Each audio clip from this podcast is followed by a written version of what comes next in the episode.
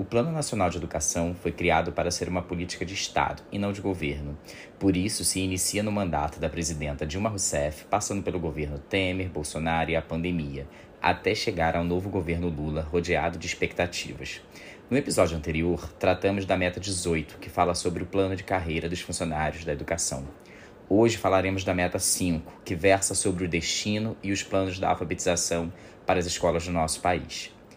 Este é o podcast Cotidianos e Currículos do grupo de pesquisa Currículos Cotidianos, Redes Educativas, Imagens e Sons, coordenado por Nilda Alves e que envolve estudantes e docentes, pesquisadores, pesquisadoras do programa de pós-graduação em educação da UERJ, Campus Maracanã, e do programa de pós-graduação em educação, processos formativos e desigualdades sociais da Faculdade de Formação de Professores, Campus São Gonçalo.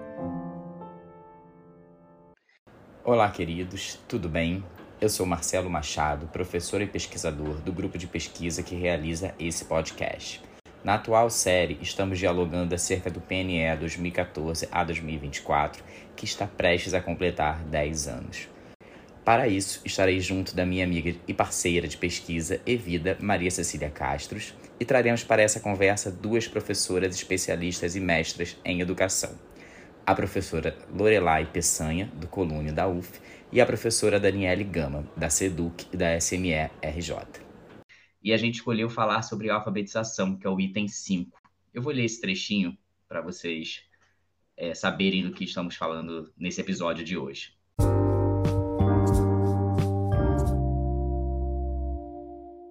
Alfabetizar todas as crianças no máximo até o terceiro ano do ensino fundamental Atualmente, segundo dados de 2012, a porcentagem de crianças do terceiro ano do ensino fundamental com aprendizagem adequada em leitura é de 44,5%. Em escrita, 30,1%. Delas estão aptas e apenas 33,3% têm aprendizagem adequada em matemática. Cecília, o que a gente pode começar a falar sobre esse tema? Então, Marcelo, que bom que a gente está aqui novamente para falar acerca de, do PNE, né, e dos desafios que a gente tem para enfrentar na educação. E a escolha pela Meta 5 é de um lugar que, que é comum a mim e as convidadas, que é da alfabetização das crianças, né? Então, a nossa formação em pedagogia versa sobre essas questões. E aí, para a gente, é muito importante pensar. É, não nesses dados que você leu apenas, né? mas pensar do impacto disso na sala de aula, nas escolas, no nosso fazer pedagógico, para transformar esses números em, em sujeitos únicos, em crianças que têm essa meta a serem cumpridas, né? porque é muito mais do que falar é, a respeito daquilo que a gente acha que é, é a realidade, né? mas a gente trabalha com sujeitos e que o desafio para nós, professores, que estamos na sala de aula todos os dias, é alfabetizar essas crianças, é, tanto na linguagem matemática quanto na língua materna. E aí, para isso, eu passo é, agora para as nossas convidadas para que elas possam nos ajudar a pensar sobre isso, né? Para que elas digam um pouco de qual é o impacto dessas metas na, nas escolas, né? Como que elas percebem isso é, no fazer pedagógico dela, delas e no processo de aprendizagem e ensino das crianças. Olá, queridos, muito obrigada pelo convite para essa conversa. É, estou me sentindo muito honrada e obrigada pelo especial. é, então, vamos lá. Eu acho que o primeiro impacto seria pensar o que é estar alfabetizado, o que é ser alfabetizado, qual é a concepção de alfabetização que essas metas trazem, né? Nas suas estratégias, na sua, é, na sua concepção em si. Uh, isso faz toda a diferença para a gente pensar na implementação dessa política, nas, na formação dos professores, na escolha dos objetivos em sala de aula, né? É, quando diz alfabetizar até os oito anos de idade, né? Nós estamos falando ali do terceiro ano do ensino fundamental. E como seria isso? É, é, um ciclo de alfabetização do primeiro, segundo, terceiro ou não? Tem a questão também da aprovação ou da retenção, né? É, todas essas questões elas perpassam essa meta. E eu acho que também um, uma outra questão que, que impactou na sala de aula, é, principalmente no último governo, foi a alteração do que precisa ser considerado como alfabetização e também na idade, é, que seria, entre aspas, correta ou a idade certa para se alfabetizar. Porque se antes se acreditava que é, precisava ser alfabetizado até os oito anos, no governo Bolsonaro isso muda e passa para não ser mais no terceiro ano do ensino fundamental, ser até o segundo ano do ensino fundamental, né? É, isso, na ba isso aparece na base, isso aparece no PNA, né, no Plano Nacional de Alfabetização, e agora permanece no governo Lula com o compromisso nacional da criança alfabetizada, pela criança alfabetizada. Permanece com essa ideia do segundo ano. E, e essa é uma questão, porque qual, qual orientação nós seguimos, né? O PNE ou essas políticas que vão se alterando conforme os governos é, chegam, né? Um, uma outra questão também que, é, que impacta, né, é é a questão das metodologias. No PNA, por exemplo, tem uma defesa muito forte pelo método fônico, né, que é um retrocesso muito grande, quando faz essa aposta né, pelo, pelo método fônico como uma única metodologia e é a única metodologia que tem evidências científicas, isso é muito grave, isso é muito sério, né, e impacta diretamente na sala de aula e na formação dos professores, né, porque é, eu tenho uma experiência é, grande com a formação de professores, porque eu, eu fui formadora do PNAE, que depois eu, eu estive é, nos, nos processos de formação de muitos municípios né, da das redes é, do Rio de Janeiro, inclusive a de Paraty. Paraty foi a, o município em que eu tive mais parceria, eu fiquei mais de três anos é, trabalhando né, em parceria com a Secretaria de Alfabetização. E, e essa era uma discussão muito forte com as professoras, né? É, se tem essa orientação oficial nos documentos oficiais, tem material investido, né? É, muito dinheiro né, envolvido nessas situações, né? Os materiais que chegam às secretarias estão ali indicando, orientando para o método fônico como fazer isso diferente em sala de aula, né? Como trazer uma outra perspectiva de alfabetização, se todo o investimento que foi feito é, está alinhado, né, uma perspectiva é, muito complicada, muito complexa e muito é, simplificadora, né? Que não reconhece as nossas crianças como sujeitos, assim como a, a Cecília fez aqui a abertura, né? É, entender as, as, crianças como sujeitos, né? reconhecê-los como sujeitos, é, altera completamente a prática pedagógica. E se a gente não reconhece as crianças como sujeitos, isso é, se torna complexo, se torna muito complicado, até para a gente pensar qual é o que significa ler e escrever, o que significa estar plenamente alfabetizado, né? Será que é somente decodificar um texto? Será que é isso que nós estamos chamando de plenamente alfabetizado até o segundo ano, né?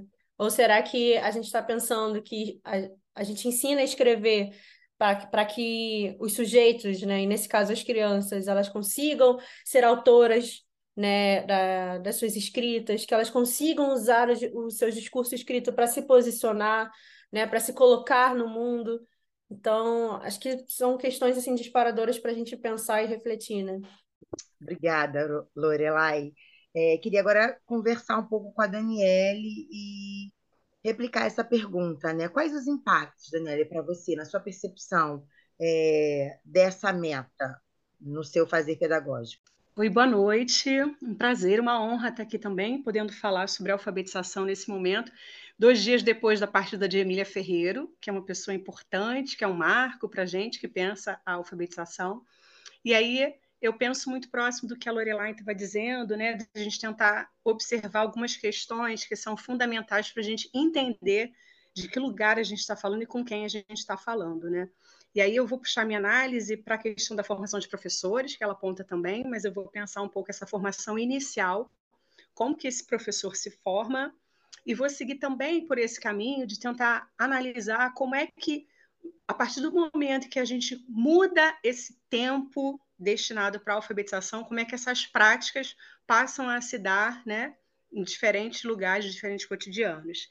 E aí, hoje, analisando a educação infantil, por exemplo, né, que impactos que a gente passa a trazer para o cotidiano, no momento que a gente diz que essa criança tinha três anos para ser alfabetizada, né? portanto, primeiro, segundo, terceiro ano, ciclo inicial, né? cada secretaria atribuindo o seu nome, e quando a gente passa a dizer que isso vai acontecer em dois anos, a gente tem uma tendência de antecipar práticas, já que a gente perde um ano do ensino fundamental, como essa possibilidade de consolidar esses conhecimentos, de trazer essa possibilidade desse uso mais autoral da leitura e da escrita, a gente tem uma tendência de antecipar essas práticas. E aí a gente passa a ter avaliações externas, por exemplo, né, que vêm qualificar a educação infantil. Essa educação infantil ela é boa ou não, de acordo com a produção que as crianças fazem, né? Então, pensando especificamente a Prefeitura do Rio, que é da secretaria de onde eu falo, né, a gente vem falar sobre análise de resultados na educação infantil. Né? Como é que se dá esse processo com essas crianças? Essas crianças estão demonstrando produtos, né? E, ao invés de só pensar na questão do processo, valorizar as experiências, a gente começa a observar esses produtos. Essas crianças são capazes de sair da educação infantil identificando letras, reproduzindo nome. Então, é uma preocupação grande a gente antecipar práticas que, a princípio, não são da educação infantil, né? Mas em nome desse tempo, será que a alfabetização realmente ela cabe nesses dois anos? O que é ser um sujeito alfabetizado? Né? Retornando as questões que Lorelai apontou. E aí, ao mesmo passo, a gente precisa olhar para essa formação inicial. Onde é esse espaço-tempo de reflexão, de formação dessa professora que tão jovem precisa iniciar o trabalho, mas que poucas vezes tem oportunidade de refletir sobre esse processo. E muitas vezes a gente percebe como essas práticas ainda são muito reproduzem, né, por muito tempo, práticas que são muitas vezes essa memória, né? Como que essa professora chega na sala de aula reproduzindo fazeres que ela vivenciou quando criança e não conseguem muitas vezes sair, né, dessa possibilidade. Ou então, muitas vezes, tendem num caminho de só negar, eu não quero ser essa professora. As meninas muito jovens, né, precisam tomar essa decisão sobre a formação. E aí há várias questões envolvidas aí, né? Quando a gente faz aquela pergunta, por que, que vocês estão aqui no curso normal, por exemplo, muitas delas não sabem nem definir o porquê de estarem ali, né? São muitas questões que levam as meninas para o curso normal. Então, o nosso esforço é tentar ressignificar, refletir sobre essas concepções de alfabetização, sobre possibilidades múltiplas, né, de atuação com as crianças, para tentar contribuir com essa formação que ainda é um nó muito grande. Né? Pensar a formação de professores inicial no curso normal é ainda uma questão que é muito complexa. É, queria saber um pouco, entender como que isso se dá no cotidiano. Ainda mais assim, a gente vem nesses últimos anos de pandemia, isso com certeza afetou uma geração. A gente vem de um desgoverno muito grande, com metas muitas vezes é, impossíveis, como a gente está conseguindo compreender aqui. E no cotidiano desse aluno, hoje que entra na educação infantil, né, no primeiro, no primeiro, segundo ano, é, quais são as dificuldades reais que ele vai encontrar com todas essas necessidades que as políticas públicas tentam exigir? Porque a sensação que eu tenho quando escuto vocês é que existe uma coisa que está sendo feita sem ser dialogada com os professores, que é vertical. E aí, no cotidiano, a gente precisa resolver isso já que a gente não consegue ter esse poder nas nossas mãos. A gente consegue trabalhar com as táticas, né? Mas a gente não consegue controlar esse poder hegemônico que está acima da gente. Então, eu queria entender um pouco como professoras alfabetizadoras hoje em dia conseguem tirar, lidar com esse atraso pandêmico que teve e, ao mesmo tempo, chegar próximos a essas metas que são muito complicadas, né? E a gente também precisa entender que a diversidade do Brasil é muito grande. A gente está falando no Rio de Janeiro, na segunda maior cidade do país, com todo esse sistema complexo. E você imagina em lugares periferizados ou em lugares mais distantes, né? Se vocês é, é, conseguem dar uma luz para a gente acerca disso. Olha, é... o que eu tenho percebido na minha prática, assim, Acho que um ponto, né, Cecília, que a gente tem discutido muito na nossa escola é a questão da definição do plano de ensino. né, a, a listar os objetivos de aprendizagem, né, os objetivos de cada ano escolar, é, pensar a discussão do ciclo de alfabetização, né? Essa é uma, uma discussão que nós temos feito, né? Se manteremos o ciclo de três anos ou de dois anos, né? Porque isso impacta na, na, na no planejamento, né? Da, dos objetivos para cada ano escolar. Esse desafio ele está articulado e alinhado também ao a avaliação e a identificação das necessidades de cada criança, né? Principalmente depois desse período pandêmico, porque as necessidades elas foram completamente diferentes, né? Quando a gente retorna da pandemia, a gente percebe que as crianças elas precisavam primeiro de, de tempo e de espaço tempo, porque o tempo mudou completamente, né? O tempo do corpo, o tempo de se organizar, o tempo de pensar as propostas, né? É, a gente teve uma alteração muito grande em relação ao tempo, a percepção de tempo, e também ao espaço, porque como ficamos por muito tempo presos dentro de casa, o espaço também foi uma questão. Né, é, de como se movimentar nesse novo, nesse novo lugar, é, eu lembro que quando eu voltei à escola, eu cheguei a chorar, assim, porque além da emoção de estar retornando, mas também de, de tomar aquele susto de caramba, como tá aqui tá tudo grande, como é, é, é espaçoso, né? É uma outra percepção de espaço, justamente por, por ter ficado muito tempo em isolamento, né? Tem uma questão muito forte que foi o luto, né? Nós precisamos nos debruçar sobre essa questão com as crianças né, é, conversar com elas e a questão do afeto também, né? O afeto foi primordial. Eu lembro que eu tive que repensar toda a minha prática pedagógica e foi muito bom porque o período pós-pandemia foi um período que eu mais cresci como professora, sabe?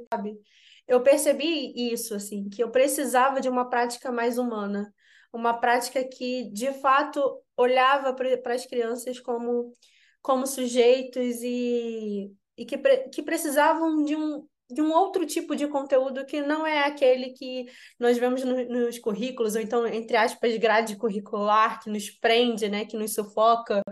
Então, eu trouxe para minha prática temas como liberdade, né? Trouxe é, aquele filme, né, Cecília, Viva a Vida é uma Festa. A gente pensou sobre as diferentes, como as diferentes religiões pensam sobre a morte, né? Como elas sentem a morte, é, porque o luto era uma questão muito, muito sensível para minha turma, sabe? Minha turma estava muito mobilizada com esse tema. Isso também tem a ver com o meu alinhamento com a perspectiva discursiva da alfabetização, que também foi muito próximo àquela época. Foi na pandemia que eu, de fato, mergulhei nessa perspectiva, é uma concepção que eu não conhecia, é... E foi muito interessante a Dani também ter falado sobre é, as concepções de alfabetização no ensino normal, porque eu não tinha pensado sobre isso. E, de fato, se na graduação eu só tive acesso a uma perspectiva de alfabetização, imagina no ensino normal, né? É... Eu acho que são questões mesmo para que a gente precisa pensar e se debruçar, né? Enfim, então, na pandemia foi a época que eu conheci a perspectiva discursiva e que eu fui entendendo o que era de fato isso na prática. E no pós-pandemia, no retorno presencial, é que eu pude de fato é, colocar em prática, sabe, essa perspectiva e, e ver o quanto ela é incrível e quanto faz diferença, tanto para mim como professora, como para as crianças. Porque é isso, quando a gente coloca o afeto em jogo, né? Quando a gente coloca, quando a gente reconhece as crianças como sujeitos, é, reconhece seus discursos na nossa prática e na, na elaboração do nosso planejamento, é, acho que fica ainda mais potente, né? As crianças se tornam de fato autoras das suas próprias práticas, né? Das suas, é, do seu processo de aprendizagem. Então, acho que, assim, não, claro que eu não vou conseguir responder totalmente a sua pergunta, Marcelo, mas ela me fez pensar sobre, me, me mobilizou essas questões, sabe? E acho que nós tivemos muitas perdas, obviamente, foi um período muito triste que ninguém quer voltar, óbvio, né? Não passaria com certeza por esse momento nunca, jamais. É, mas nenhum período é feito somente de tristezas, né? Acho que a, a vida ela é contraditória. E eu, eu tive muitos aprendizados nesse período.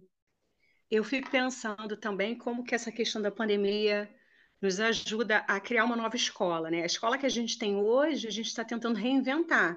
A gente está criando uma nova escola depois da pandemia. Né? Antes da pandemia, a gente tinha uma escola, que era a nossa velha conhecida. Né? Agora a gente está querendo criar uma nova escola. Que escola é essa? Parece, né, quando a gente volta da pandemia, é isso que a Lorelai falou, é super verdade, né? Ela foi também da gente tentar a possibilidade de liberdade, dos afetos, mas ao mesmo tempo me parece que a gente está meio que quase que voltando para aquela concepção meio compensatória da educação. Essas crianças não tiveram escola por dois anos, foram dois anos sem poder frequentar a escola. Então parece que a gente ainda está nessa corrida para tentar dar conta do que não foi vivido naquele período. E aí, a educação infantil, por exemplo, parece estar buscando mais uma vez a sua identidade. O que, que a gente tem que fazer? É dar conta das experiências que eles não tiveram, é oportunizar para essas crianças o que elas não viveram, para que possam daqui a pouco aprender a ler e escrever, ou a gente vai tentar né, criar a educação infantil como um espaço, tempo realmente de vivências, de experiências, né, de aprendizado. Uma criança que voltou agora na pré-escola não, não teve oportunidade, por exemplo, de vivenciar maternal, maternal 1, maternal 2, por exemplo, né? E aí chega agora na pré-escola com essa pressa de dar conta do que não foi vivenciado, né? E aí a gente fica mais uma vez perguntando, né? Será que é esse o caminho? Será que é essa corrida para dar conta e favorecer que ao chegar no ensino fundamental essa criança efetivamente possa ser alfabetizada? Por que, que a gente precisa sair da educação infantil vivenciando algumas práticas de leitura escrita? Será que é só para chegar no primeiro ano e estar efetivamente preparado para vivenciar um ano de alfabetização? Ou por tantos outros motivos? Então, eu penso que a pandemia foi sim esse divisor de águas para a gente, mas para a gente repensar a escola como um todo. Né? Para que, que serve a escola? Por que, que a gente está na escola? Qual é a necessidade da escola nessa época que a gente vive? Eu acho que a gente só tem a agradecer né, por essa aula que vocês deram para a gente é, e a possibilidade da gente fazer com que esse podcast a gente ouça muitas e muitas vezes, porque eu acho que esse é o objetivo, não é responder, não é dar conta, mas é fazer pensar. E eu acho que vocês cumpriram lindamente é, essa tarefa de fazer pensar. Então, eu queria agradecer novamente os meus colegas, a professora Lorelai é, e a professora Daniele, por essa aprendizagem, por esse momento de partilha. Espero que todas, todos e todos é, também façam com que esse podcast seja um espaço de reflexão da prática e dessas metas que precisam ser alcançadas nas nossas escolas. Obrigada. O podcast Cotidianos e Currículos tem a coordenação geral de Nilda Alves, supervisão de Fernanda Cavalcante de Melo. Na parte técnica estão Newton Almeida, Isadora Águeda e Júlia Lima. Fique agora com uma música de Fernando Moura.